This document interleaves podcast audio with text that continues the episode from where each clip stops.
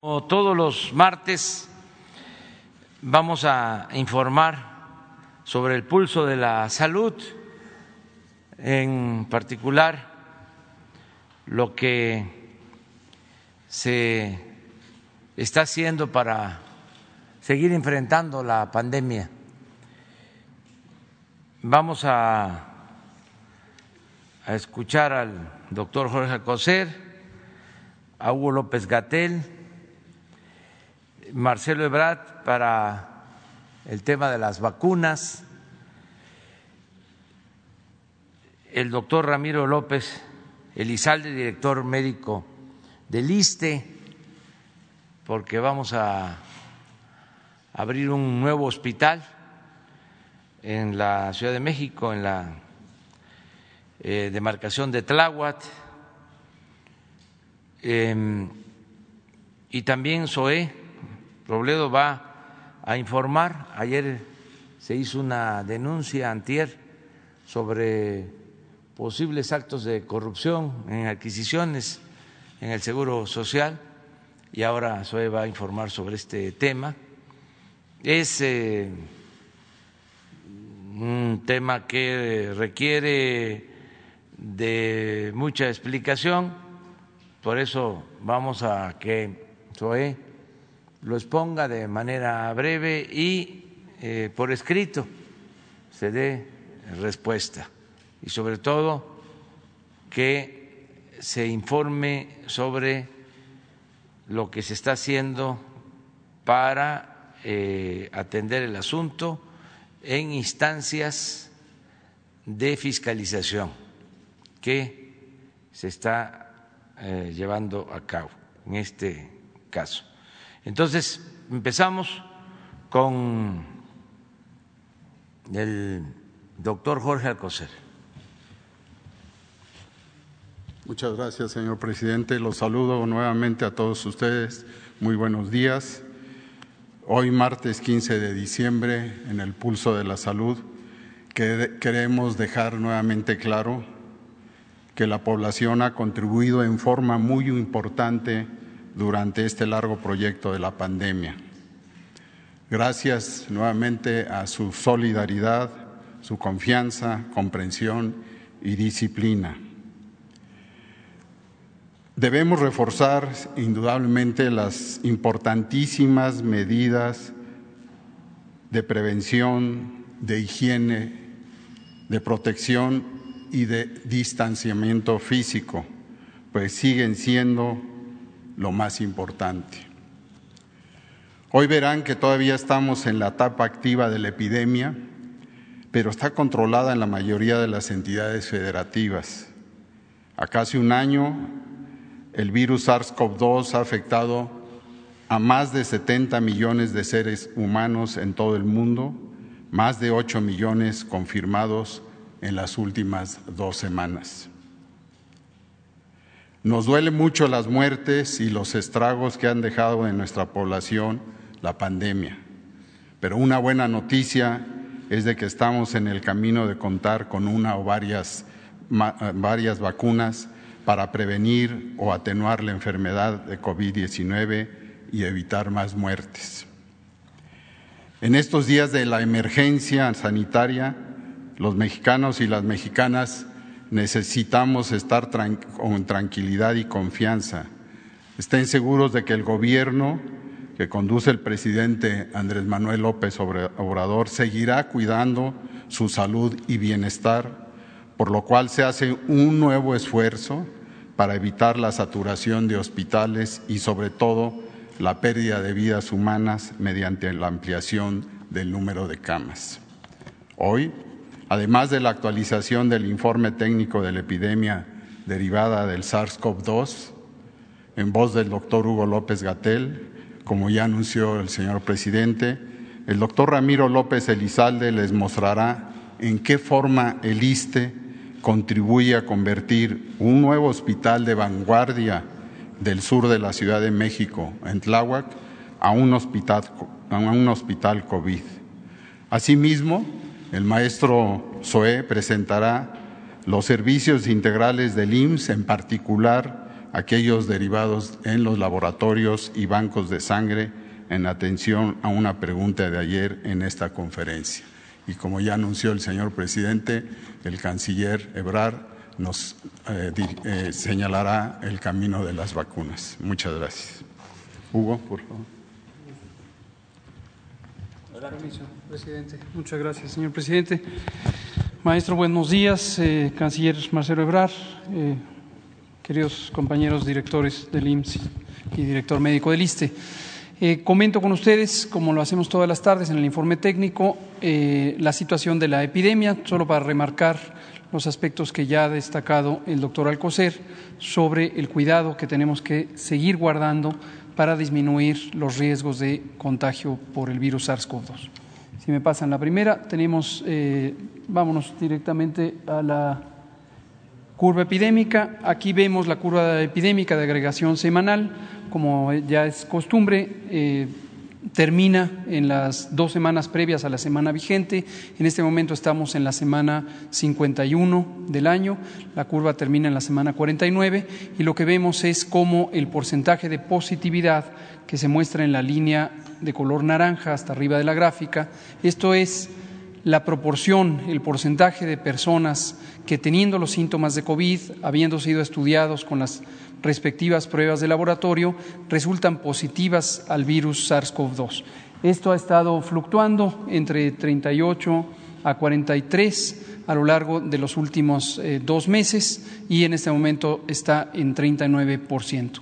Este índice es relevante porque lo que muestra es la actividad epidémica del virus SARS-CoV-2, su propagación a nivel del país y desde luego este indicador lo monitoreamos también para cada una de las entidades federativas. La siguiente, por favor. Y en esta otra curva, que ya también la presentamos periódicamente en el informe de las tardes, pero a veces también aquí los martes, lo que nos muestra es la trayectoria en el tiempo de la epidemia, es decir, la tendencia general y es una curva epidémica de los casos estimados, donde estamos incluyendo los casos que ya fueron confirmados, las personas que han sido demostradas con infección por el virus SARS-CoV-2, pero también nos anticipamos a los hechos, incluyendo las personas que son registradas por tener los síntomas compatibles con la infección por SARS-CoV-2 con la enfermedad COVID. Y un porcentaje de ellas, justamente lo que acabo de mencionar, 39%, serán positivas al virus SARS-CoV-2, por lo tanto también las sumamos a esta curva. Y esto lo que nos permite es una vigilancia epidemiológica, como lo hemos hecho desde el inicio de la epidemia, más amplia, que nos permite reconocer los patrones de propagación. Lo que pueden ver de manera evidente es cómo llegamos a un punto máximo en la semana 29 del año, la última semana del mes de julio.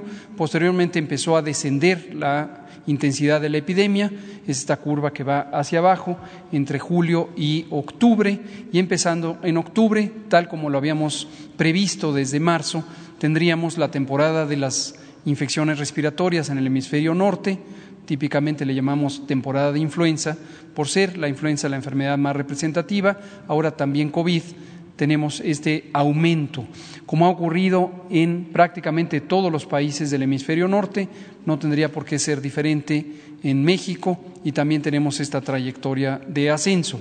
Se ve claramente que hemos pasado la intensidad epidémica que tuvimos en el mes de julio hasta el punto máximo en la última semana, la hemos superado y continúa esta trayectoria de ascenso y tenemos a la apertura de la semana un incremento de 11%. La epidemia activa son los casos más recientes, los casos de los últimos 15 días, independientemente de la suma de más de un millón y medio de personas que en su momento estuvieron infectadas y desde luego de las personas que lamentablemente perdieron la vida por el daño pulmonar y orgánico que causa el virus SARS-CoV-2 existen en este momento un conjunto de personas que tienen infección activa. En los últimos 15 días presentaron los síntomas, esto quiere decir que todavía tienen la capacidad de transmitir. Y esto es 6%, este es otro indicador también muy importante que varía de acuerdo a la intensidad epidémica y en su momento llegamos a tener un mínimo de 3%, en, hubo momentos en donde tuvimos hasta 8, 9 o 10%, en este momento estamos a 6%. La siguiente. Y en las defunciones, el desenlace más desfavorable, más eh, desafortunado, más lamentable de toda epidemia con potencial fatal, tenemos una también tendencia de aumento que inició al mismo tiempo con el inicio de la temporada de eh, frío, de otoño-invierno, de infecciones respiratorias. En la primera semana de octubre cambió la trayectoria y empezó a incrementarse también el número de defunciones y en este momento a la apertura de la semana tenemos un incremento de más 2% y se puede apreciar que si consideramos el punto máximo de la mortalidad en el mes de julio, hemos tenido una reducción de 33%, pero en este momento está en esta fase de ascenso. Y el último indicador relevante de uso general, si me pasan la siguiente diapositiva, es la hospitalización en la medida en que existen nuevas personas contagiadas, existen nuevas personas enfermas y una proporción de ellas que ha estado fluctuando a lo largo de la epidemia, pero en que en general es de 10 a 12 por ciento, pueden necesitar hospitalización. Como se puede ver en la gráfica, es la misma idea, es una curva epidémica. Esta empieza en el mes de mayo, no es desde el inicio de la epidemia. Llegamos también a un punto máximo en el mes de julio, después descendió y a partir del mes de octubre empezó a ascender y se ve la tendencia de ascenso en el número de hospitalizaciones diarias. Observen ustedes también un aspecto que mencionamos eh, frecuentemente, se ven tres líneas, la morada es la suma de personas hospitalizadas en camas de hospitalización general, es decir, personas que están suficientemente enfermas o, delicadas para necesitar hospitalización, más la eh, que es la que se ve en la curva roja, más quienes están en las unidades de terapia intensiva o en las camas reconvertidas para personas críticamente enfermas, que es la línea que está hasta abajo de la gráfica. Aquí destacamos algo que hemos mencionado múltiples veces, seguramente ustedes como comunicadoras y comunicadores están ya familiarizados con este dato y que es importante que lo visualice la sociedad. La gran mayoría de las personas hospitalizadas afortunadamente no están intubadas, solo la minoría, son cerca de un 3, 4 o a veces hasta 5%, dependiendo de la actividad epidémica que se ve en la línea color turquesa hasta abajo. El punto que nos interesa destacar, como ya lo dijo el secretario de Salud, es la epidemia sigue activa y de todas y todos los ciudadanos, las ciudadanas, depende que esta epidemia reduzca su intensidad. Cada persona tiene un entorno familiar, comunitario, social, que son con quienes nos relacionamos. Para reducir los contagios, hasta el momento no hay más fórmula que mantenernos a sana distancia. Y la sana distancia, como lo hemos dicho todo el año, tiene dos implicaciones. Una es no salir de casa a menos que sea estrictamente necesario. Antes de salir de casa hay que reflexionar si esto es necesario. Decíamos ayer, vale la pena hacerse la costumbre de, incluso en frente a la puerta de casa, pensar un segundo pensamiento, ¿vale la pena que salga? ¿Es estrictamente necesario que salga? Si la respuesta es no, si no es algo que tenga que definirse ese día, algo de lo que dependa la seguridad, la estabilidad, la vida, el bienestar indispensable de quienes están en la casa o de uno mismo, mejor no salir, mejor quedarse en casa para evitar reunirse con otras personas. No importa si son conocidas, conocidos, si son familiares o son perfectamente desconocidos.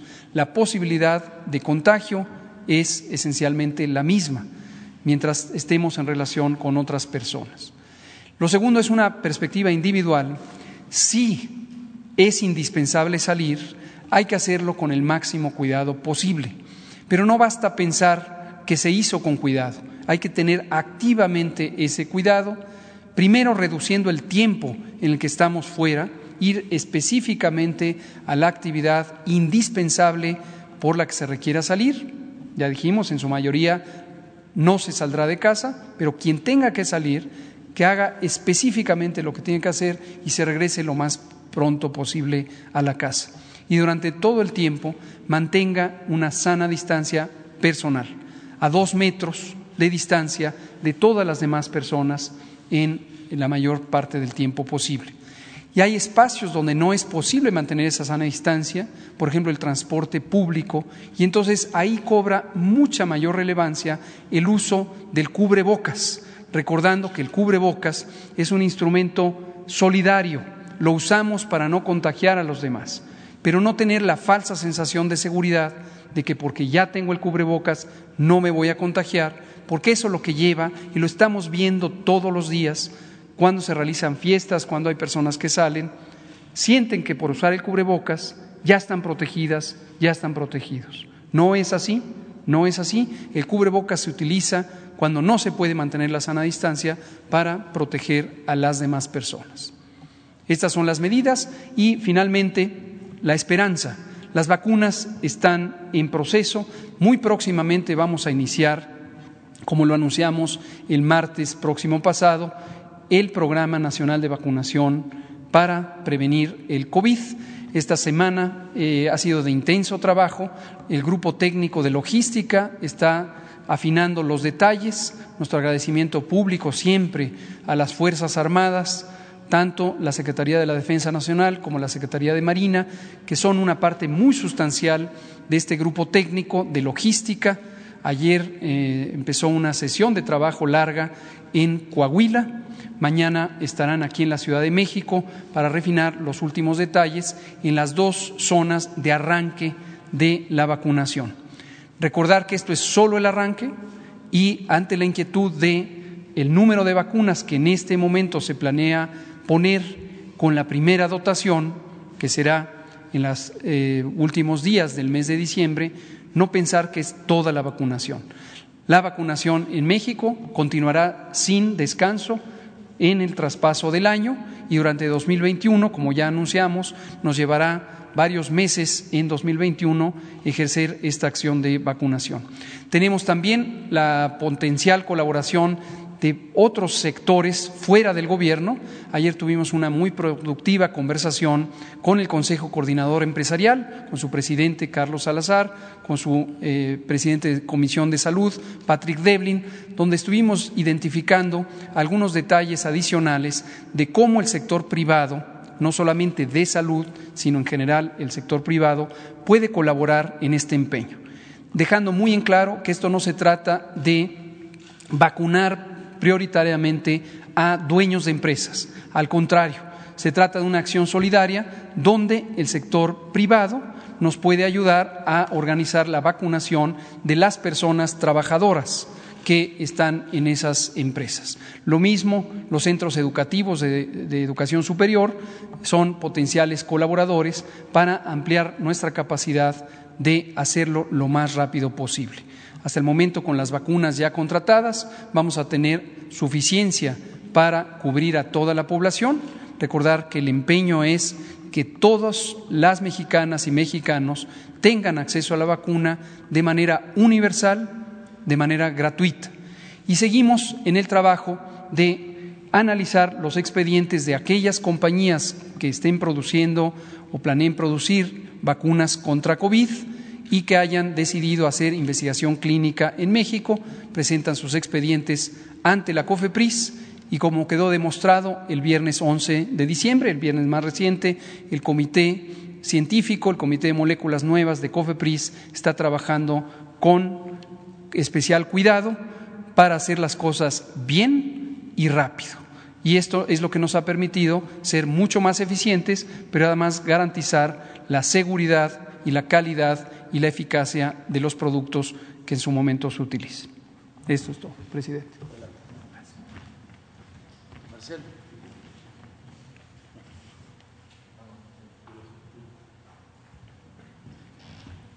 Sí, señor.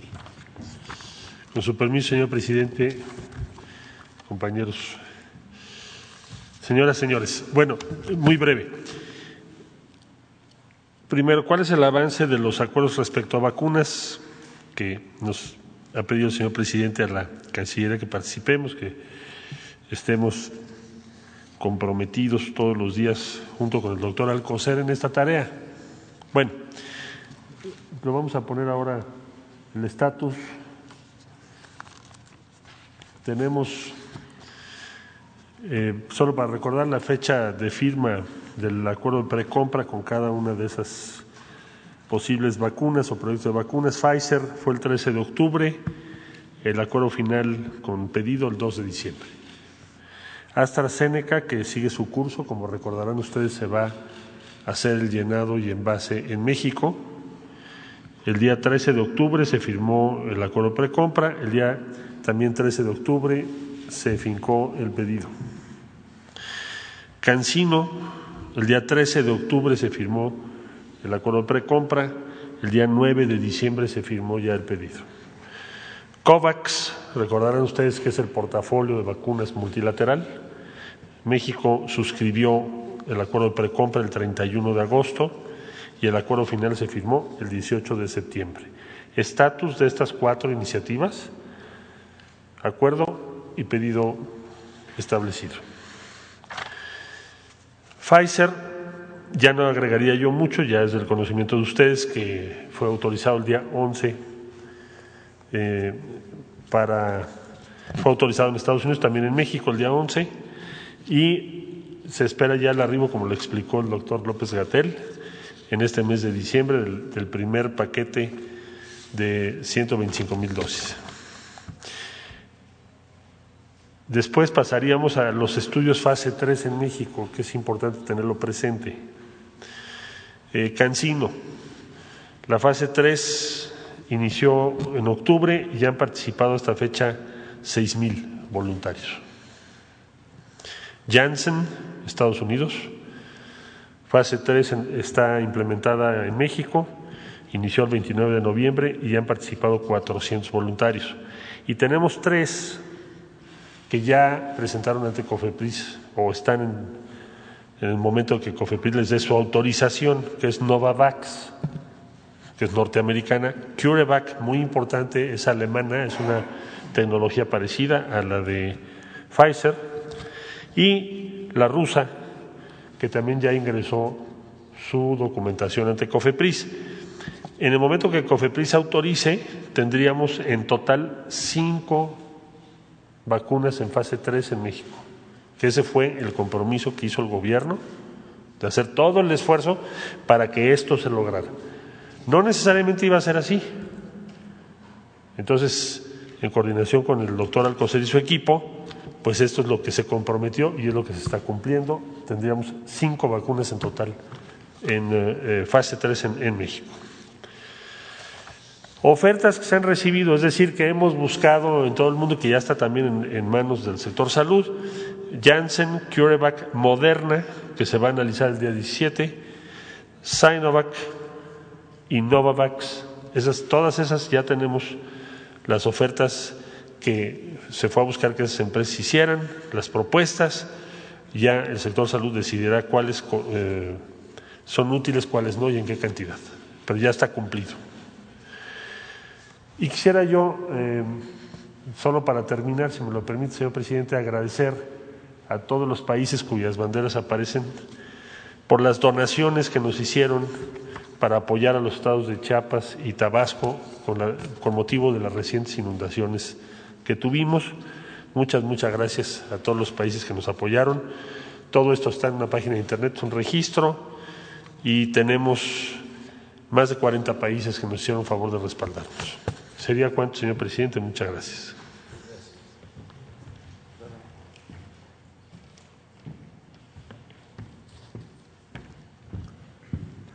Buenos días. Con su permiso, señor presidente, con su permiso, secretario, compañeros. Sí me, eh, una de las encomiendas que nos pidió el señor presidente al darnos la confianza de estar al frente del servicio médico del ISTE fue eficientar los servicios y dar efectividad en la atención a los derechohabientes. Hoy por hoy estamos eh, felices porque estamos presentando de alguna manera parte de la responsabilidad de dar ese, esa eficiencia. Estamos presentando el nuevo Hospital General que se encuentra en el sureste de la Ciudad de México, es una de las zonas más pobladas. Si me permiten el video que creo que puede dar orientación rápida en un minuto. Nuestro gobierno está comprometido y cumple. Por eso hoy el gobierno federal entrega al pueblo de México, cuando más lo necesitamos, el hospital del ISTE más moderno de Latinoamérica, con una inversión superior a los 2.300 millones de pesos. El Hospital General del Sur, que cuenta con Nuestro gobierno está comprometido y cumple. Por eso hoy el gobierno federal entrega al pueblo de México, cuando más lo necesitamos, el hospital del ISTE más moderno de Latinoamérica, con una inversión superior a los 2.300 millones de pesos. El Hospital General del Sur, que cuenta con 35 mil metros cuadrados de construcción, con 35 especialidades médicas, 250 camas sensables y 150 no sensables, 35 consultorios y 8 quirófanos. Una obra al servicio del pueblo de México que beneficiará a más de un millón de derechohabientes del ISTE y habitantes de la zona de Tláhuac. El presidente Andrés Manuel López Obrador y su gobierno cumpliendo la misión de mejorar la vida del pueblo de México. ISTE, Gobierno de México. A siguiente. Como ven ustedes, va a ser un hospital que contará con 400 camas. De esas 400, 250 serán camas sensables, 150 no sensables. Contará con una sala de eh, hemodiálisis. Hoy por hoy estamos convencidos que no hay mejor alternativa que la prevención. Sabemos nosotros que la insuficiencia renal en nuestro país, y bueno, no solamente en nuestro país, sino en todo el mundo, es una, es una situación, eh, es un reto a vencer. El tema de la diabetes mellitus, la hipertensión arterial, el sobrepeso en nuestro país ha generado que cada vez, lamentablemente, existan pacientes con esta enfermedad. Lo que tenemos que hacer una vez que el paciente está con una patología de esa naturaleza es darle una atención lo más digna posible. Tenemos esta sala con 50 espacios que de alguna manera permiten que el, paciente esté con una calidez y una calidad de atención extraordinaria, que no se den turnos a deshoras de la madrugada, donde parte de la, de la del problema que tiene el paciente, todavía este, estresarlo más con, los tiempos. Tiene 42 consultorios, 8 quirófanos, me la siguiente. Va a contar con 32 especialidades que van a atender más de 156 mil consultas por año, 8 quirófanos, con, más de, con la proyección de atender más de 7 mil cirugías por año. Cuatro quirófanos de estos serán para cirugía general, uno de cirugía ambulatoria, uno de urgencias, una sala de hemodinamia, este es también un parteaguas, una de las principales causas también de enfermedad de los mexicanos, las mexicanas, son las enfermedades cardíacas y la enfermedad vascular cerebral. En muchas ocasiones se tiene que eh, derivar al paciente a centros o a hospitales que tengan estos servicios o en muchas ocasiones se tiene que contratar un tercero.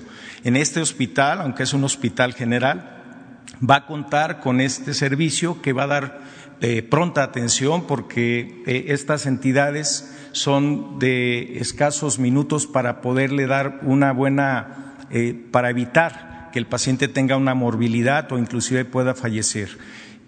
Eh, por demás, los servicios auxiliares, como ustedes ven ahí, más de 1.289.000 procedimientos que incluyen laboratorio, rayos X, tomografía y quimioterapia. Tenemos una sala muy digna de aplicación de quimioterapia para los pacientes con, con cáncer. La población beneficiada es de más de un millón cuatrocientos mil eh, derechohabientes. Me da la siguiente, por favor. La fase inicial, debido al, paréntesis que tenemos de la, de la pandemia, es hacerlo, aperturar el hospital el día 19 de diciembre, próximo sábado, con 120 camas destinadas ahorita a pacientes con COVID. Me da la siguiente. La intención es a invitarlos a inscribirse a todos los interesados, médicos, enfermeras, paramédicos, trabajadores de la salud, para que se puedan incorporar a esta convocatoria. No solo la, abrimos en un inicio este, para dándole la preferencia a los trabajadores del ISTE. Ya este, eh, tenemos buena, buena reclutamiento, me la siguiente. Y el personal, el objetivo es tener 1.481 personas que estén laborando en este hospital Ahí ven la cantidad de personal de entre médicos, enfermeras, paramédicos, técnicos y personal administrativo. Tenemos una buena cantidad de personas que se han inscrito, la siguiente. Y bueno, la convocatoria está en las redes sociales y en la página oficial de, de nuestro instituto y ahí están los teléfonos. Les agradecemos y que tengan un muy buen día.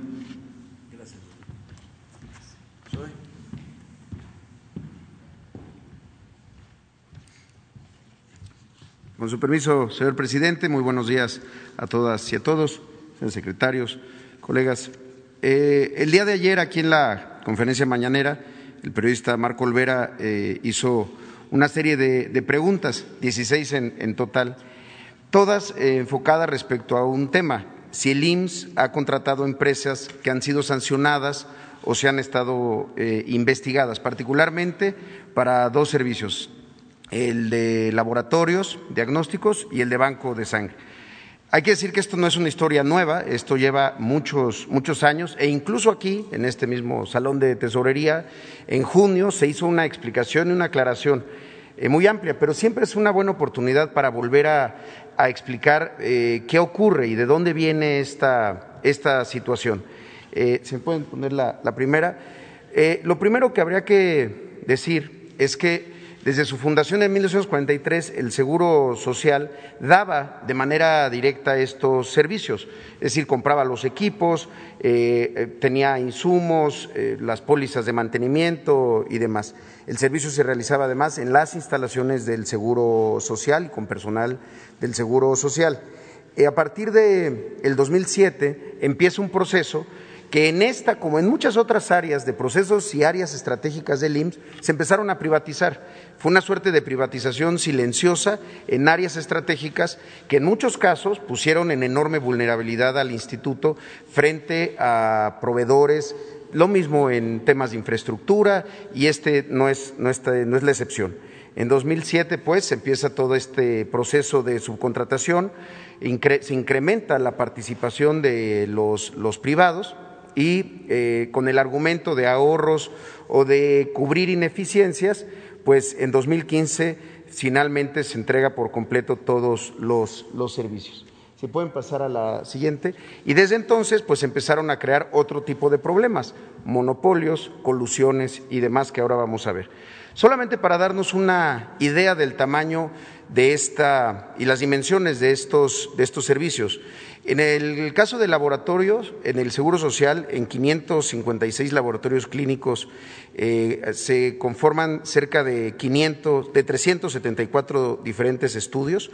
Se realizan 600 mil estudios todos los días, diario, y eh, 192 millones de estudios al año.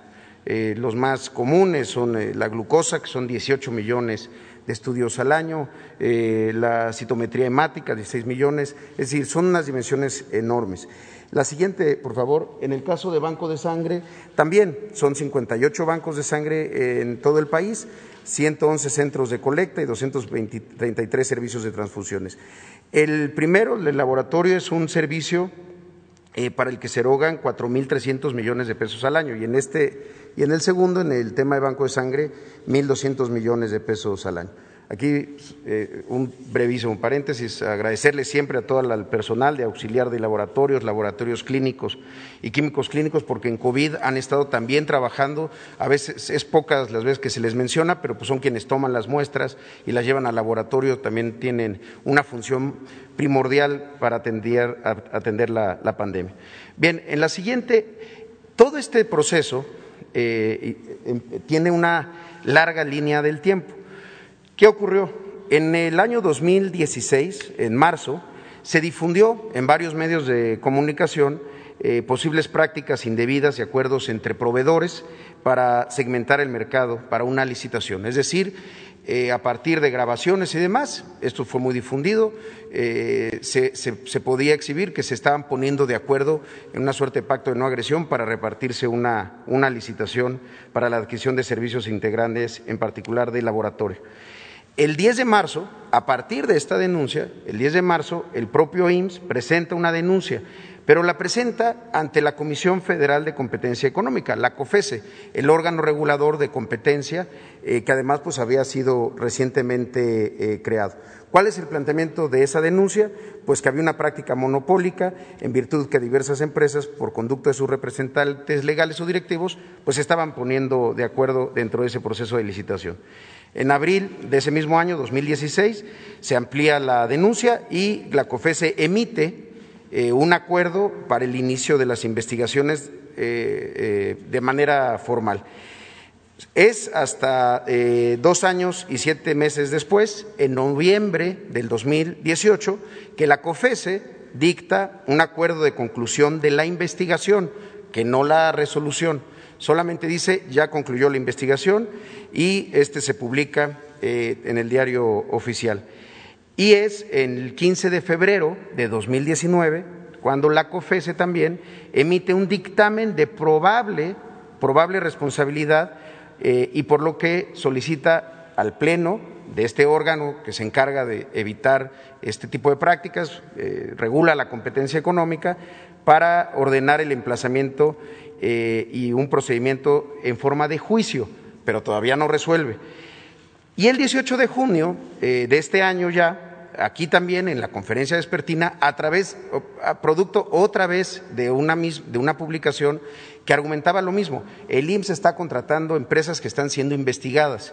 Eh, se presentó toda una explicación. Hay un problema. Cuando se está investigando a una empresa, esto no le impide participar. Y eso es problemático para nosotros, sobre todo porque habíamos presentado una denuncia en 2016.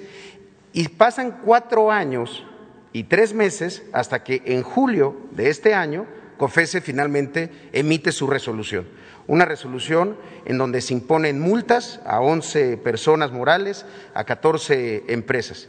Multas que tampoco lo sancionan en términos de poder seguir participando y trabajando, solamente son multas. Una de las 16 preguntas que hizo ayer su colega Marco fue ¿por qué ¿a qué se debe la demora de COFESE? ¿Por qué se tardaron cuatro años? Pues nosotros nos preguntamos exactamente lo mismo, porque durante toda esa etapa, pues las empresas siguieron participando en licitaciones, no solo en el IMSS, en muchas otras eh, instituciones. El problema es que el resultado de las resoluciones de la COFESE, con todo y que es la autoridad reguladora la que debería evitar que haya monopolios, tampoco impiden ni limitan la participación de estas empresas. Eh, se dio cuenta y se dio vista a, la, Secretaría de la Función Pública y sabemos que hay un expediente y que se está trabajando en él. Pero aquí el problema es que incluso las propias instituciones que tenemos para evitar esto emiten resoluciones pues que son multas altas, sí, son 600 millones de pesos entre estas 14 empresas, pero que, no implican que puedan seguir eh, operando. Entonces, eh, esa es la situación hasta el momento. Como lo ha indicado el presidente, les vamos a dar respuesta puntual a las 16 preguntas el día de hoy, si nos permite, a través de, Jesús, para que esto se aclare, porque ha sido eh, recurrente. La siguiente, por favor. Una de ellas era, bueno, ¿y qué está haciendo el Seguro Social? Varias cosas y son procesos eh, complejos, pero que estamos decididos a lograrlo. Una, recuperar muchos de estos servicios y hacerlos de manera institucional. Un caso ejemplar, digamos, un caso emblemático de esto son las centrales de mezcla en donde se preparan los tratamientos oncológicos para eh, pacientes con cáncer y también antibióticos y la alimentación parenteral. Esto lo tenemos subrogado y entonces uno de los problemas de los cuellos de botella muchas veces está ahí, en esas centrales de mezcla. Y hay muchas otras cosas en donde el seguro está buscando eh, nuevamente volver a tener esa rectoría y poder hacer esto de manera directa. También estamos haciendo eh, licitaciones que se transmiten en vivo a través de eh, Internet en varios de los procesos de licitación para que no haya dudas y la mayor transparencia y también pues le estamos dando seguimiento a la propia denuncia de la COFESE y acompañamiento con la Secretaría de la Función Pública, además de dar vista a todas las instituciones del sector eh, salud. Y finalmente nada más eh, este, estas imágenes, la, la de la derecha es de 2016. Es decir, este, este problema viene de hace mucho tiempo y el problema es que muchas veces la aproximación es el IMSS está contratando a quien está siendo investigado y muy pocas veces la pregunta es, COFESE no está resolviendo sobre denuncias que presentó el Seguro Social que realmente sería lo que podría impedir que las empresas se coludan o que haya estas prácticas eh, monopólicas. Entonces, bueno, les daremos de cualquier manera toda la información en extenso. Gracias, presidente. Bueno, pues vamos. Tú y luego tú. ¿Hay?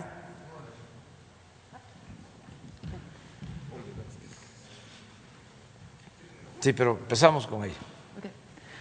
Buenos días, gracias por la palabra. Soy Caterina Morbiato del sur de Guerrero. El 30 de noviembre pasado, campesinos del municipio de San Miguel Tutulapan, Guerrero, impidieron que militares, elementos de la Sedena, destruyeran sus plantíos de amapola.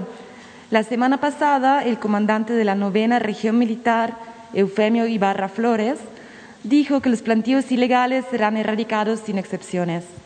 En ese contexto, señor presidente, quiero preguntarle cómo se van a coordinar los programas de la Secretaría de Bienestar y de la Secretaría de, Agricultura con las campañas de erradicación de amapola para no dejar a las comunidades sin recursos. Y también, ¿qué responde usted a la petición de las comunidades de que no se destruyan sus plantíos? También hay comunidades que denuncian que no las están incluyendo en el programa Sembrando Vida por ser identificadas como comunidades con alto índice de violencia y de siembra de amapola. Con esos antecedentes, ¿cómo se planea evitar un conflicto social en la Sierra de Guerrero, que además es una de las zonas más necesitadas de México? Gracias. Pues es muy buena tu reflexión y pregunta. Eh, tenemos que ir eh, sustituyendo esos eh, cultivos.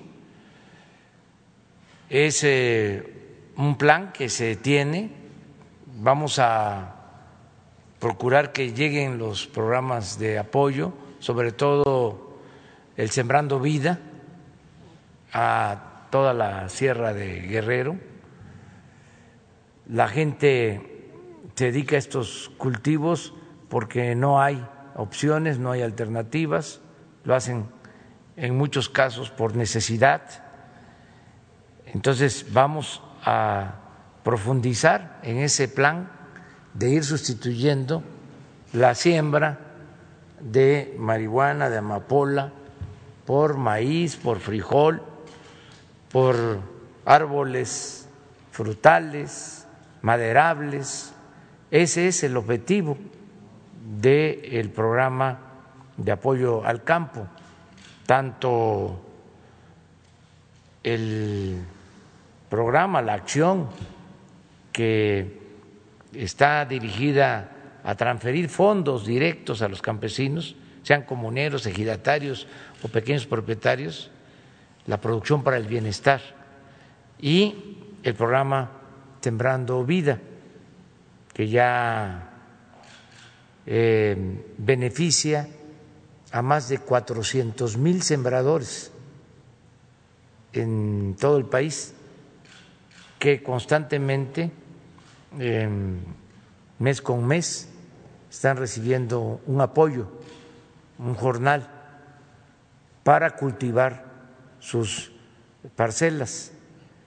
Es un programa que está aplicándose para la siembra de un millón de hectáreas de árboles frutales y maderables. Vamos a tomar en cuenta tu planteamiento.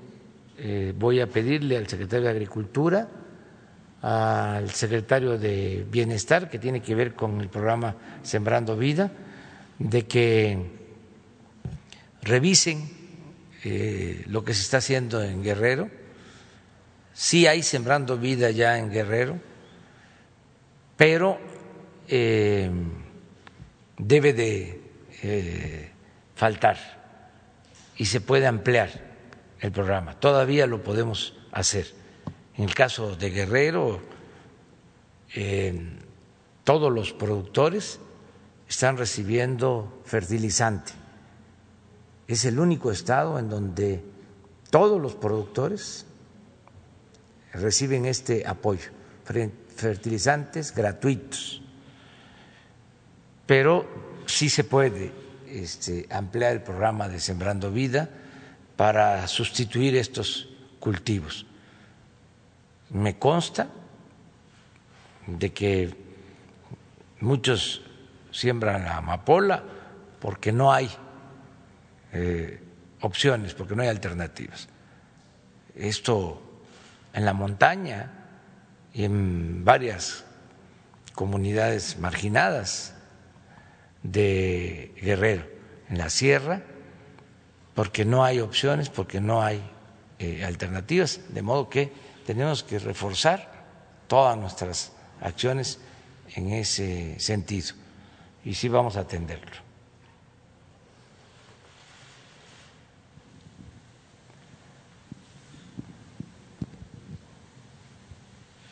Gracias. Buenos días, señor presidente. Julio Mar Gómez, de Medios Digitales de Pacífico, de Baja California Sur, corresponsal principalmente de eh, Los Cabos. ¿no?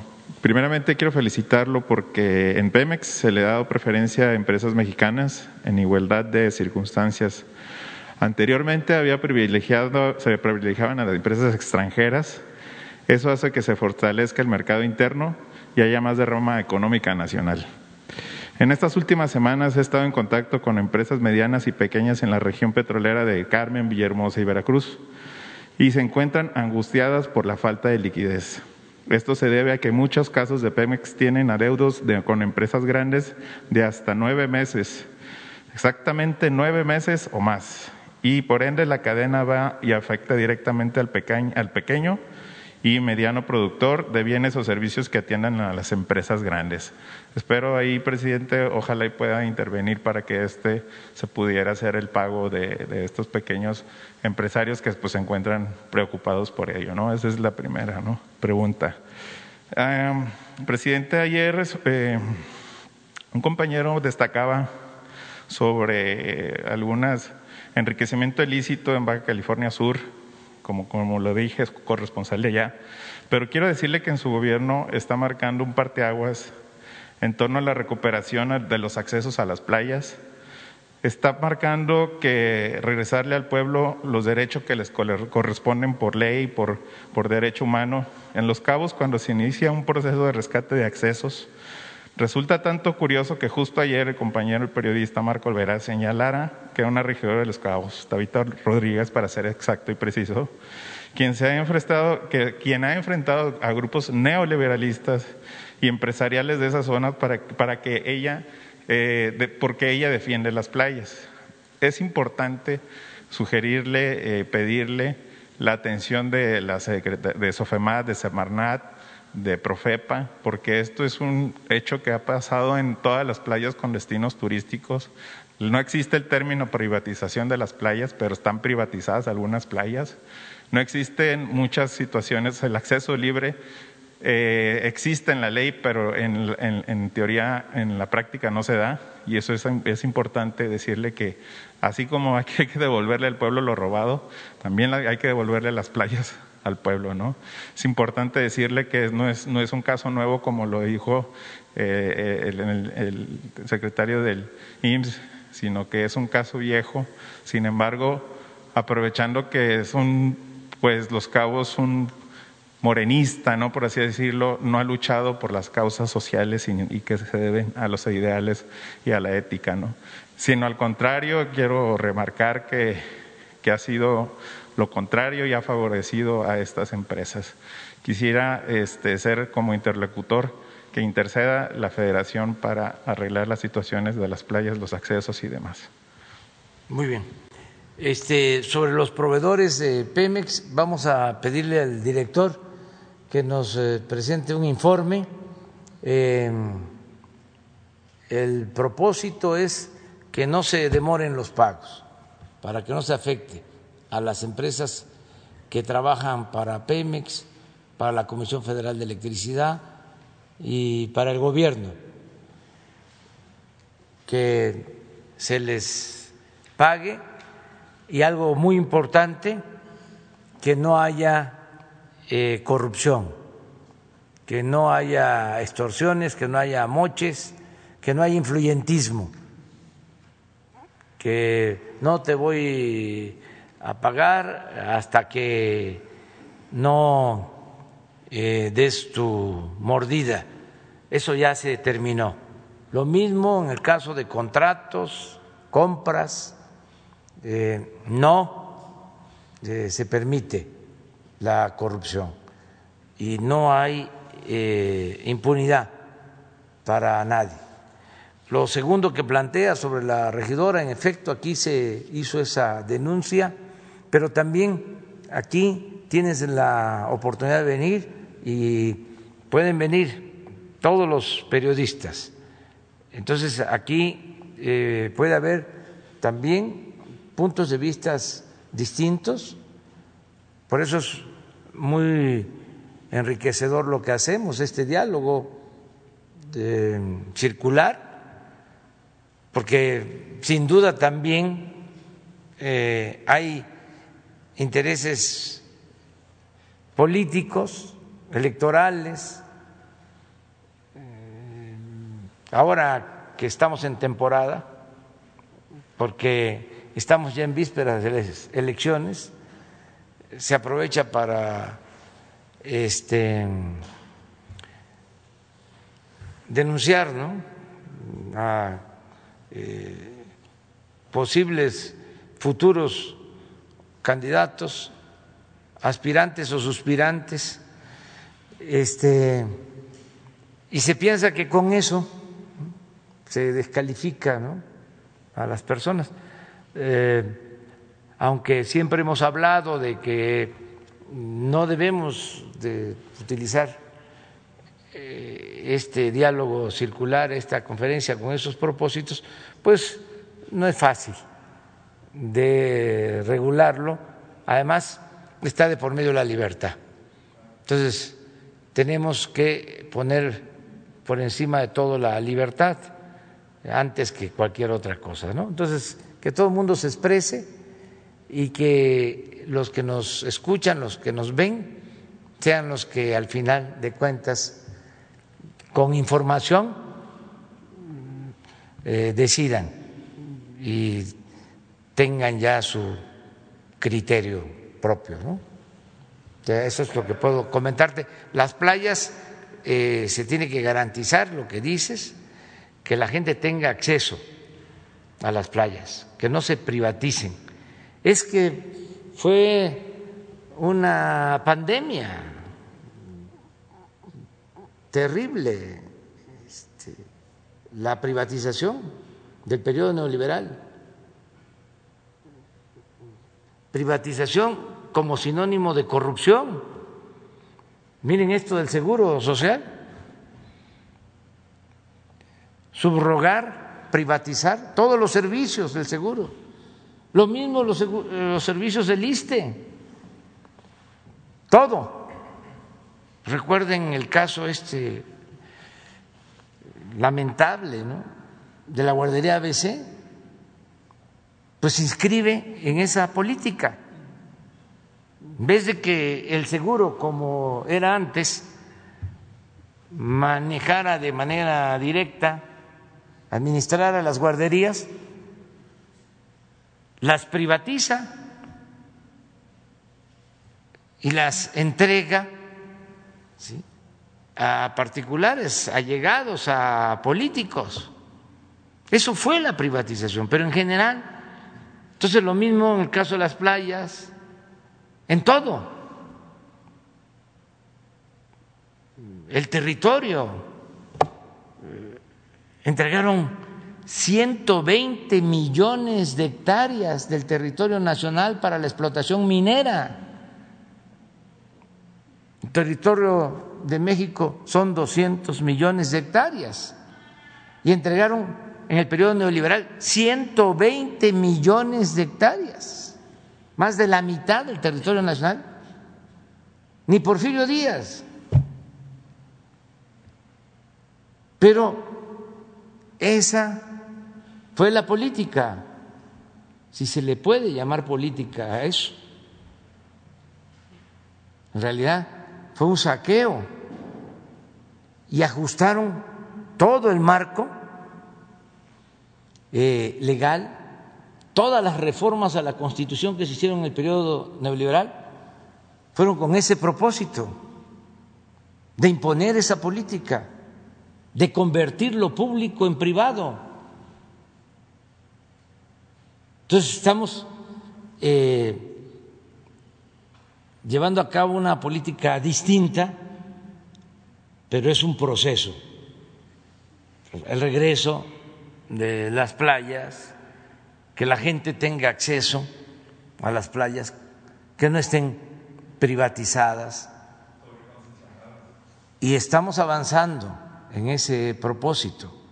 Ahí vamos poco a poco en los cabos y lo estamos haciendo en Playa del Carmen, lo estamos haciendo en otros sitios, eh, para que eh, la gente tenga eh, acceso a las playas. Es un proceso. Lo mismo, y aprovecho para plantearlo, para que empecemos a analizarlo, lo de la creación de todos estos aparatos que no tienen ninguna función social, todos estos órganos de regulación que crearon, ¿cómo se llama este del COFESE? Pero así como el COFESE está el Infetel, el INAI, eh, hay uno que se hizo de la vista gorda este, cuando, bueno, no, uno que tiene que ver con eh, las afores, ¿Ah? con SAR. Imagínense, durante años cobrando este, cuotas por el, manejo de afores elevadísimas las administradoras de afores eh, cobrando dos hasta tres veces lo que se cobraba o lo que se cobra en otros países y la CONSAR de Alcahueta, afectando a los trabajadores. Entonces, ¿para qué todos estos organismos? Sería bueno hacer un análisis, una revisión, porque además cada organismo de estos, mil, dos mil millones de pesos, sueldos la COFEFE, ¿cómo se llama? COFESE, este, son de los que se ampararon con la reducción de este, los sueldos para servidores públicos, deben de estar ganando 400 mil pesos mensuales. Entonces, una resolución de la COFESE, como lo estamos viendo aquí, no, cuatro años y medio. ¿Qué estaban haciendo? Entonces, eh, es como el caso de los fideicomisos. Eh, hubo debate y todos este, defendiendo eh, la corrupción y que se iban a quedar sin las becas, los científicos, los artistas, nadie se ha quedado sin su apoyo. Y nos ahorramos muchísimo dinero. Nada más en CONACYT, más de 90 fideicomisos. Y cada fideicomiso un aparato administrativo. Entonces, esto también hay que revisarlo, este, analizarlo, porque si ahorramos, pues eh, tenemos más para apoyar a los campesinos, tenemos más para apoyar a los maestros, a los médicos, que le llegue más apoyo a la gente, que no nos quedemos nosotros con el presupuesto, que no se quede el presupuesto en el gobierno, que no se este, burocratice todo y que no se le pueda transferir recursos a la gente entonces son procesos que debemos de seguir. Ahora sí, Paul.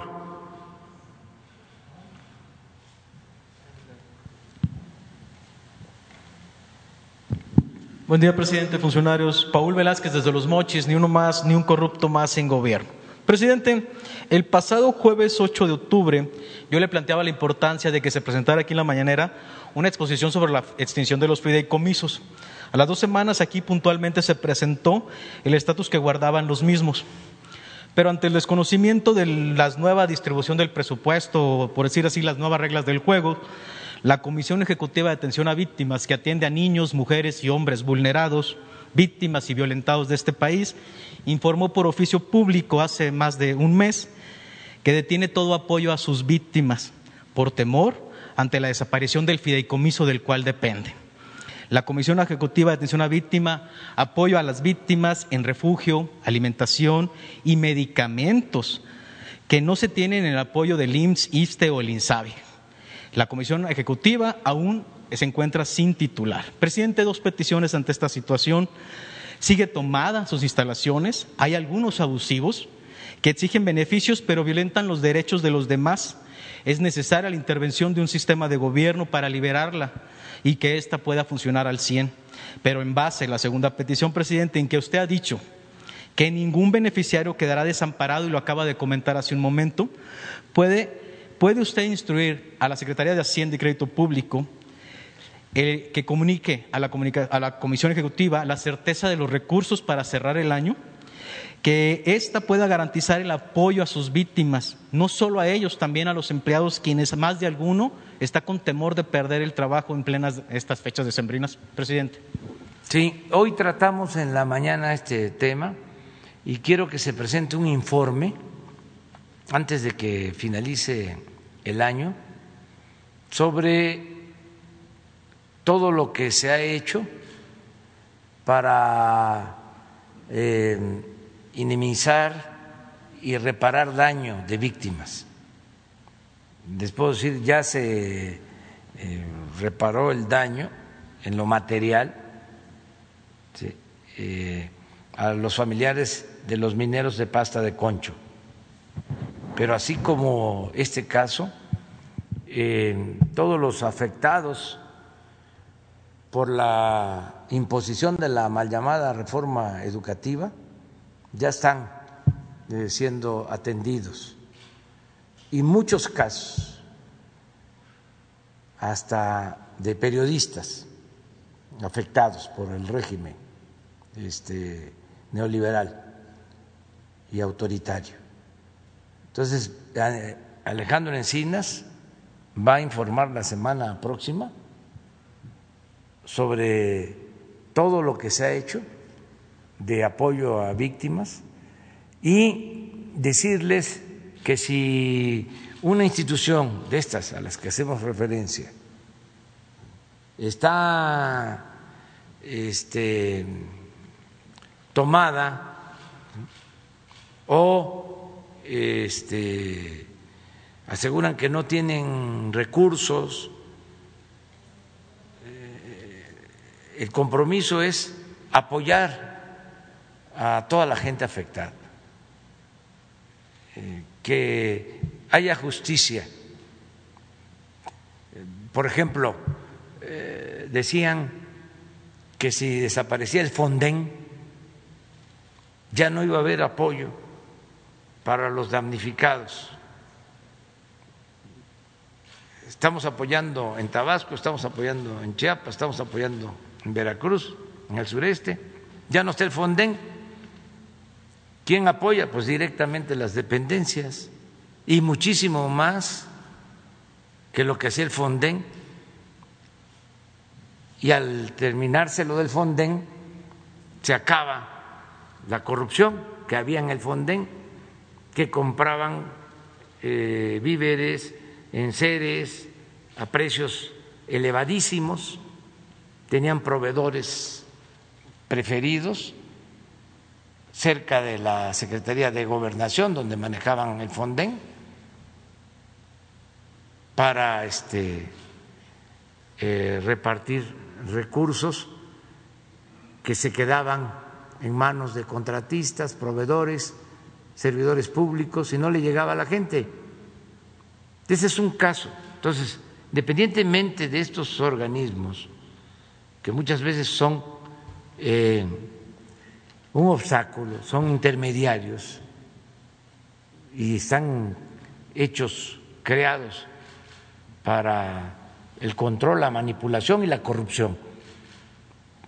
Ahora, toda la atención es de manera directa. En el caso de Tabasco y de Chiapas, eh, que se hizo ya un censo de todas las viviendas inundadas, todas las familias que fueron afectadas. Hice el compromiso desde el principio de que se salieran de sus casas, que lo más importante era la vida, que buscaran refugio, que se protegieran, que lo que se perdiera de eh, bienes materiales iban a hacer repuestos, se les iba a ayudar, pero que lo importante es que no perdiéramos vidas humanas. Eso se logró porque la gente acudió a refugios, muy pocos perdieron la vida y estamos hablando de las lluvias más fuertes en los últimos 70 años. Esto se puede demostrar, las más fuertes en los últimos 70 años. Y la gente se protegió.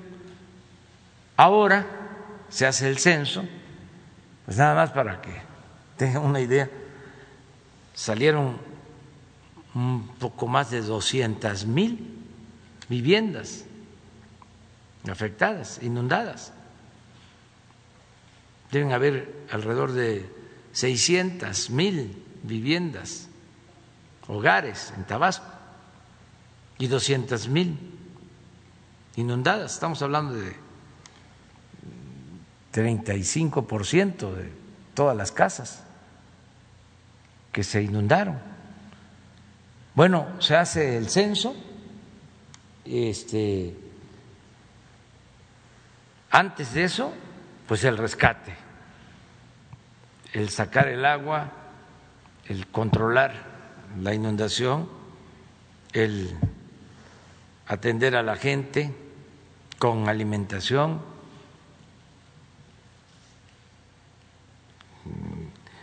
montar los albergues, eh, entregar despensas, la Secretaría de la Defensa, la Secretaría de Marina entregando casa por casa miles de despensas para la gente. Ahora se hace el censo y se están entregando 10 mil pesos por familia para la limpia de las casas, de las 200 mil de manera directa a partir del censo que se realizó y luego vienen ya los enseres. Fíjense cuántos. No hay producción para todas las estufas y los refrigeradores. que se van a necesitar. Se han portado muy bien los fabricantes, aprovecho para agradecerles, porque se está comprando en las fábricas. Voy a, mencionar dos fábricas, Mave, Vasconia, y este, lo está haciendo la Secretaría de la Defensa y la Secretaría de Marina, Plan Marina, Plan DN3, pero no nos va a alcanzar a entregar como quisiéramos para este fin de año, porque estamos hablando de más de 200 mil familias afectadas, que casi pues, perdieron todo, sus enseres. Entonces, vamos el viernes para allá a informar. Eh, ¿Y el Fondenque? No hace falta. El Fonden somos todos. Es la responsabilidad del gobierno. Es por eso de que, ¿para qué los aparatos? Son gobiernos eh, paralelos.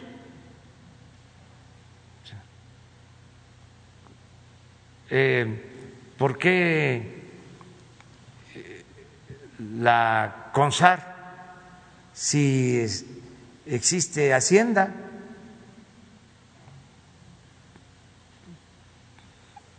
¿Para qué Infetel si existe la Secretaría de Comunicaciones? ¿Para qué eh, eh, la Comisión Reguladora de Energía si existe la Secretaría de Energía? Fueron creando aparatos pues para simular de que de esa manera se combatía la corrupción y al final pues una gran cantidad del presupuesto se queda en estos aparatos burocráticos. Entonces sí vale la pena una revisión, pero bueno. Es un compromiso en que la Es un compromiso apoyar a todos los afectados, eh, el hacer justicia sin decirle nombre, aquí hay un periodista que depende y sus medicamentos tienen una medicación muy fuerte y no ha podido tener el respaldo ni de SEAP a través de esto, ni de las instituciones de salud. De Lo va a tener. Les voy a poner un caso. Un maestro este, llegó porque no tenía la información correcta este, de que solo se atendía en hospitales privados de acuerdo al convenio a pacientes eh, sin COVID, que ese fue el acuerdo. Y llegó a un hospital privado, el ABC, lo atienden, desgraciadamente no lo pueden salvar, este, fallece y sus familiares se quedan con una deuda de tres millones de pesos, un poco más. Aquí Leti Ramírez conoce esto, pero bueno, es todo lo que hacemos constantemente. Bien los familiares, que además el hijo, además de perder a su padre, queda con la deuda y este, con la exigencia de que pague. Entonces hablamos con los dueños del hospital, se portaron bien y hubo una disminución, una reducción considerable. Y ya se autorizó en gobernación, ahí donde se atiende a familiares de víctimas que se les ayude, se les ayude a esta familia. Entonces depende de eh, las circunstancias en que se presentan los casos. Entonces, si un periodista o cualquier ciudadano, cualquier persona requiere de atención médica, pues es un derecho constitucional. Está en el artículo cuarto de la Constitución, el derecho a la salud. Este, y lo tiene que garantizar el Estado. Si el ideal que tenemos y queremos convertir en realidad es que el mexicano tenga seguridad desde la cuna hasta la tumba, desde que nace hasta que muere,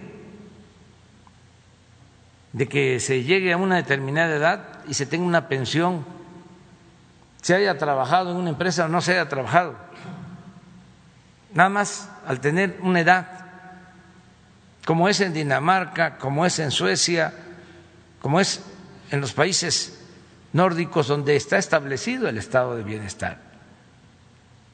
Y desde luego el derecho a la salud. O sea, es la pensión y atención médica y medicamentos gratuitos, desde la educación pública gratuita en esos países. Ese es el ideal. Eso es lo que quisiéramos. Eh, hablaba yo con Zoé de cómo garantizar que todos los mexicanos tengan seguridad social, porque no se tiene. Hay muchos casos, los productores de caña dicen, este, no sacamos nada, nos roban hasta en la balanza, pero no dejamos la caña por el seguro. Mucha gente valora lo del seguro, muchos jóvenes no toman el camino de las conductas antisociales, no se van con las bandas, trabajan en las minas en el norte por el seguro. Entre más bienestar y seguridad social haya en México, más paz y más tranquilidad vamos a tener. Entonces, el ideal es ese, que podamos garantizar a todos el derecho a la salud, el derecho a una pensión digna.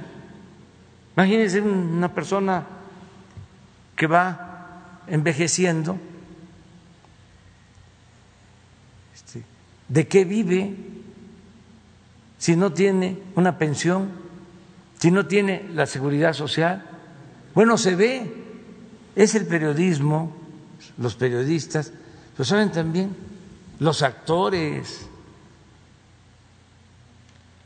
Vino Jesús Ochoa a plantearnos algo parecido. Los deportistas, beisbolistas eh, que fueron estrellas y que se quedaron sin nada porque no eh, les daban seguridad social y siguen en algunos casos sin tener eh, la seguridad social. Un beisbolista en Estados Unidos de grandes ligas, después de estar jugando 10 años, si se retira, tiene su pensión.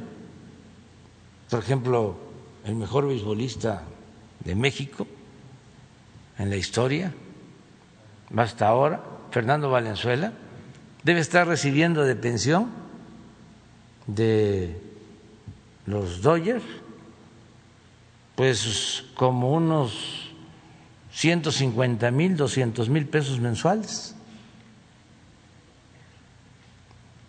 Pero aquí un futbolista, un beisbolista profesional que fueron este, figuras, estrellas, la admiración de muchos, si no ahorraron este, o no les alcanzó, llegan a edad eh, madura y no tienen, no hay seguridad. Entonces, esa es una tarea, no, no, no descartamos la posibilidad de garantizar a todos la seguridad social. segundo pregunta, presidente. Oh, eh, es que me gustaría, eh, la verdad, quisiera tres, tres temas. el, siguiente tema me gustaría, del punto de vista de usted y de nuestro canciller, si ya felicitó, va a felicitar, lo hará público, lo hará en una, en una teleconferencia o mediante escrito ante el reconocimiento del Colegio Electoral de Estados Unidos como presidente electo a Joe Biden. Esa sería mi segunda pregunta. Y si, me, y si me permite una tercera ahorita en un momento, por favor, presidente. A ver, la tercera, porque sí voy a hablar de lo del. la tercera. Bien. Usted ha hablado mucho de, este ejercicio circular y, y le quiero comentar el lado bueno y el lado malo, pero no nada más de usted, sino también de los funcionarios. Hay funcionarios que durante este año han sido pieza clave en las investigaciones que hemos llevado y no lo quiero dejar de mencionar ante el cierre eh, Santiago Nieto en la Unidad de Inteligencia Financiera, Ricardo Schiffel en Profeco, el director Zoe Robledo en el Seguro Social, eh, Luis Ramírez en el ISTE, el subdelegado, el subsecretario López Gatel. Tener la, capacidad, los periodistas, de poder interactuar prácticamente a cualquier hora mediante WhatsApp y que te conteste una llamada, se agradece. Gracias a que ellos responden, hay mucha información que no necesitamos subirle ante usted. También hay unos equipos, presidente, las, de, las, de, las, dependencias, la, conocidas como comunicación social. En Profeco tenemos a Jesús Montaño, en el IMSS, eh, el director SOE nos tiene a, Rubén Sánchez, Sergio Lemus en el ISTE, la Cancillería, no tenemos que resaltar el trabajo de Daniel Millán, Gabriel León en Segalmets y Raquel Rosette en el Infonavit, pero también, desgraciadamente, la moneda tiene dos lados y también hay lados malos. El jueves 7 de mayo yo le planteaba algo que tomó usted muy a bien y en dos veces ha dado instrucción, que parte de las casas recuperadas del Infonavit pasen a los paisanos y se comercialicen desde los consulados. Es un tema que trae emocionado a los paisanos en Estados Unidos. Pero el jueves 8, aparte que ese tema está en stand-by en el Infonavit, el mismo jueves, unos meses después, hace, dos meses, el jueves 8, yo le, yo le comentaba de los daños en la unidad habitacional Teposanes. Ahí nos atendió la licenciada Alicia Barrientos. Presidente, desgraciadamente, el trato que se nos dio a un grupo de periodistas y ciudadanos afectados fue indigno, ofensivo, denigrante e intimidatorio. Al más estilo del tiempo de López Portillo, Miguel de la Madrid, Díaz Ordaz o Echeverría. El Infonavit debería ser una institución para ayudar al mexicano a construir un patrimonio y no a destruirle sus metas. Funcionarios que no funcionan en el Infonavit, servidores que no sirven, no atendieron ni intentaron dar soluciones, solo esquivaron respuestas, poner pretextos y dieron justificaciones absurdas que más bien parecía intentar ofender el intelecto. Estos son los datos que usted no tiene, presidente. Estos, así se trató a quienes llevábamos una instrucción presidencial. Imagínese usted cómo se atiende al mexicano de salario mínimo y eso si es que lo atiende. Presidente, es, fue la peor experiencia que hemos tenido ante una institución de gobierno. Ojalá la importancia, usted hiciera resaltar a sus funcionarios y a las dependencias, a las áreas de comunicación social, que la importancia de ellos en el trato hacia nosotros evita llegar a usted. Las investigaciones avanzan y el beneficio o las respuestas a los mexicanos se logran si ellos están de nuestro lado. No somos el enemigo, presidente. Muchísimas gracias. ¿Qué, ¿Qué dependencia es? Infonavit. Ahí fue eh, el titular Ramírez, digo Velázquez, Carlos y nos atendió Alicia Barrientos. El tema es grave, pero no se quiso solucionar a pesar de una instrucción de usted. Bueno, lo vamos a, revisar. Muchísimas gracias. Ese es el compromiso. Y lo de Biden. Presidente, lo de Biden. una más y, y termino con lo del señor Biden. Los dos. Rápidamente, presidente. Carlos Guzmán de Eva Noticias. Eh, retomando el tema inicial de este martes de la salud, sí me gustaría, si el canciller o el doctor Gatel eh, o el maestro Zoe nos quieren contestar esta pregunta. Si ya hay calendario específico para la llegada de las vacunas eh, de, de, Pfizer, ya que en Estados Unidos ya se está haciendo el procedimiento, en Inglaterra ya se tiene la aplicación de las vacunas, si es que en México ya tiene fecha tentativa para la llegada, dónde llegarían y cómo sería eh, inicialmente el día de vacunación, tanto en Coahuila como en Ciudad de México. A ver. Con mucho gusto. Efectivamente, como lo anunciamos el martes próximo pasado, eh, tenemos todo el plan de la Política Nacional de Vacunación contra el SARS-CoV-2 para prevenir COVID-19. Hemos destacado, me gustaría volverlo a destacar antes de responder esto puntualmente, la importancia de tener esperanza, saber que existe ya en el mundo un mecanismo de protección específica y que el Gobierno de México hizo todos los esfuerzos y logró lo que han logrado otras naciones, sobre todo los eh, países industrializados, que es tener acceso oportuno a estas vacunas. El Plan Nacional de Vacunación para Prevenir COVID, como también destacamos la semana pasada, incluye múltiples aspectos, no solamente el de la logística, el de la aplicación, y que fue eh, resultado del trabajo muy valioso de un grupo de mexicanas y mexicanos mayormente, aunque también hay algunos invitados eh, a participar en este grupo que son funcionarias y funcionarios de la Organización Panamericana de la Salud o exfuncionarias, y nos permitió tener un programa científicamente válido que atiende a las mejores prácticas internacionales, las que actualmente recomienda la Organización Mundial de la Salud, análogas a los planes que tienen Inglaterra o el Reino Unido, Francia, Alemania, eh, Estados Unidos, Canadá, etcétera. Y eh, con la aprobación por parte de COFEPRIS, que le otorgó la autorización de uso en emergencia a la vacuna de Pfizer, se inicia ya también todo el proceso regulatorio de la autorización en su momento de los ensayos clínicos para aquellas eh, compañías que han deseado hacer ensayos clínicos en México y ahora también las autorizaciones de uso en emergencias de los productos eh, de prevención. Tenemos un grupo de trabajo en el que participan múltiples dependencias, participa el, SAT, el Sistema de Administración Tributaria, la Oficina de Aduanas, participa también eh, Secretaría de Relaciones Exteriores, participa también la Oficialía Mayor de Hacienda, eh, en fin, varias eh, entidades y estamos viendo todos los detalles que tienen que ver con un fluir armónico y organizado de las eh, vacunas propiamente del proceso.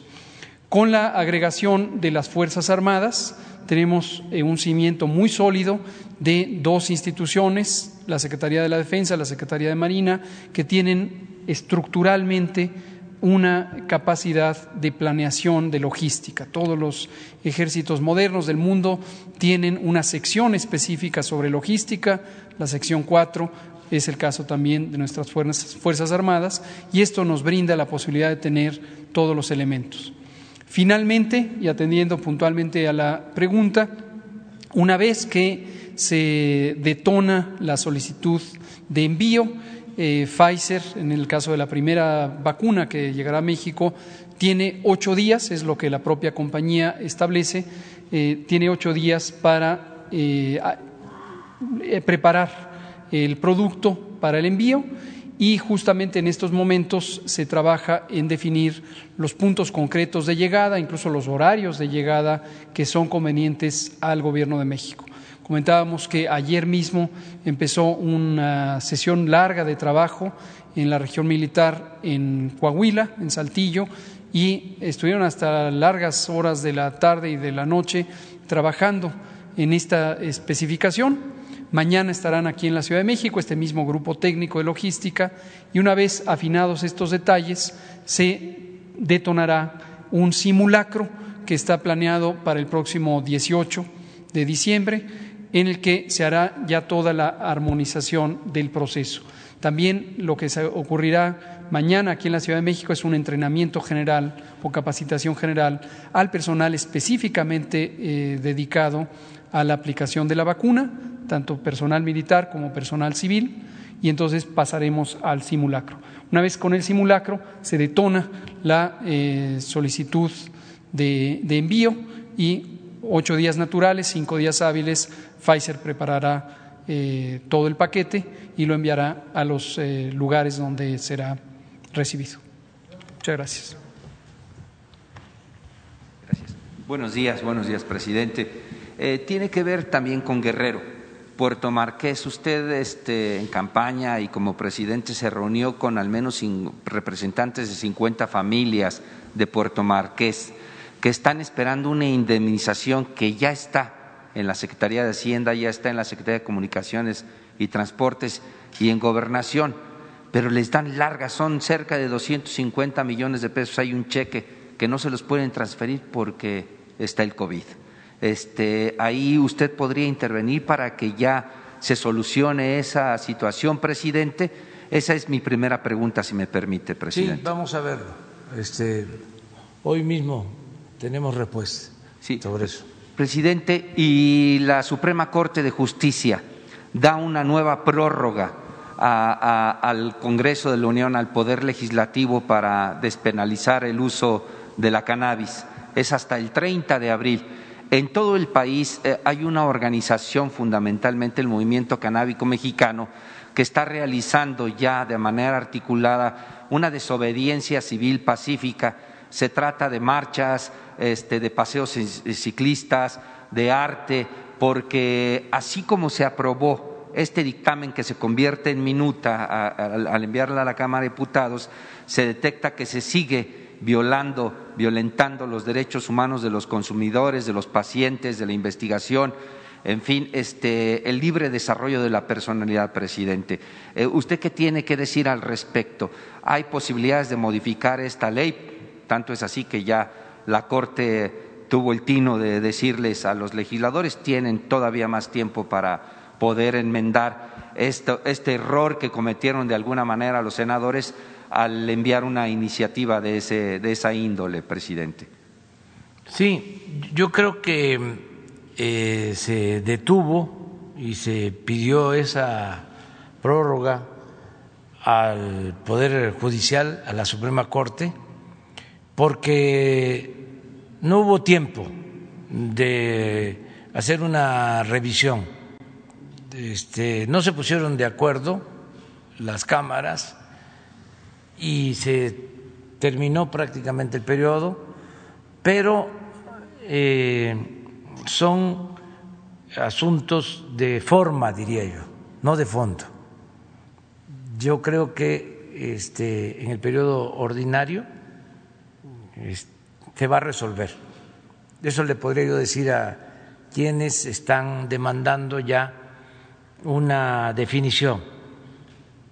No hay oposición este, a lo que autorizó el Senado eh, sobre el uso medicinal, eh, el uso este, limitado de eh, la marihuana.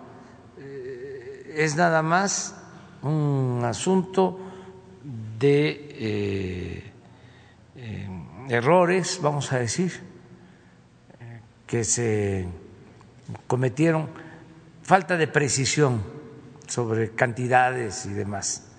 Y no pueden haber eh, contradicciones en la misma ley. Pues. hubieron esos errores. Y eso es lo que se va a resolver. Y como no había tiempo y ya la Corte eh, exigía que se resolviera, porque es eh, por órdenes eh, del Poder Judicial, y hay que cumplirlo, lo que hicieron los legisladores fue solicitar esa prórroga para arreglar la iniciativa, pero repito, no en el fondo, sino en la forma y ya aprobarla. Eso es lo que puedo yo informar. Muy bien, presidente. Y por último, mi última pregunta que tiene que ver con la compañera, que tiene que ver con la amapola. más allá de un programa de sembrando vida, de árboles frutales, maderables y demás, también tiene que ver con un detonante que ahí está quieto y están activos de alguna manera los grupos guerrilleros. El Ejército Popular Revolucionario está en la sierra, en la montaña, eh, el ERPI, este, la guerrilla y la narcoguerrilla. ¿Qué hay en su gobierno para precisamente terminar con este tipo de, cultivos, presidente, y sobre todo con la guerrilla, porque ahí está, no se han expresado de alguna manera, antes había atentados, se lo adjudicaba uno u otro grupo. ¿Qué tiene usted de reporte sobre los grupos guerrilleros en nuestro país, presidente? Que hay tranquilidad y paz en todo el país, todo el territorio. Em, no tenemos este, ninguna información de grupos eh, armados, guerrilleros en el país. La gente está optando por la participación ciudadana pacífica está sintiéndose representada por el gobierno como nunca, de modo que no existe este, una oposición al gobierno, una oposición armada eh, en ninguna parte del territorio. Lo que tenemos pues son las eh, bandas de la delincuencia organizada, pero es otro asunto completamente distinto. En el caso de la guerrilla no hay este, eh, información, no hay indicios de su presencia, repito, en ninguna parte del territorio nacional. Hay paz, hay tranquilidad, hay gobernabilidad y lo más importante, hay confianza en el gobierno. Eh, yo puedo recorrer todo el país sin guardaespaldas, sin ir en carros blindados y en todos lados hay respeto al gobierno, cosa que agradezco mucho, porque a todos nos conviene llevar a cabo los cambios de manera pacífica en beneficio del pueblo. El gobierno representa a todos, a ricos y a pobres, pero tiene una misión especial, ayudar de manera preferente a los pobres. Y yo creo que en eso coincidimos, todos los mexicanos, de que se debe de atender a todos, se debe de escuchar a todos, respetar a todos, que haya un auténtico Estado de Derecho, que no haya abusos de autoridad, que no haya corrupción y que se actúe con humanismo. Es decir, que se ayude al necesitado, que se ayude al pobre, que se ayude al desposeído. Entonces, esa es la esencia de eh, el gobierno que represento. Yo termino eh, informándoles que una vez que terminó eh, la sesión del Consejo Electoral en Estados Unidos y hubo una resolución que tomaron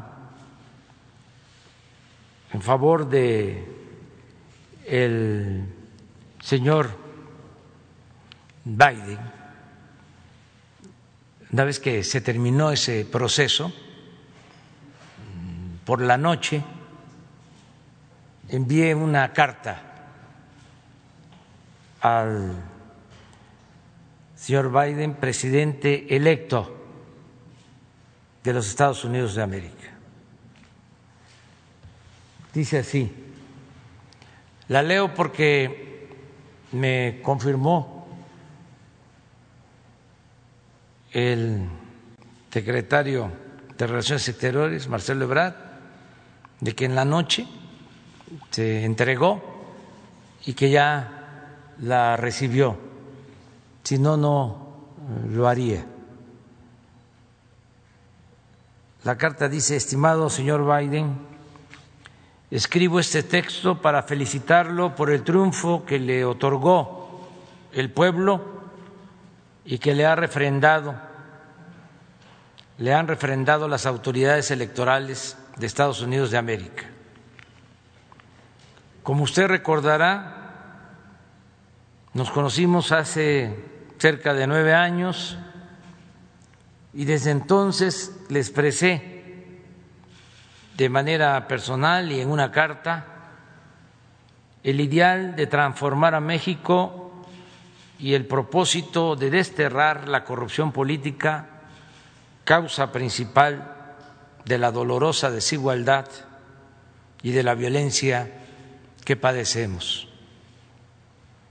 Nuestros países están vinculados por la vecindad y a nuestros pueblos los hermanan la historia, la economía y la cultura.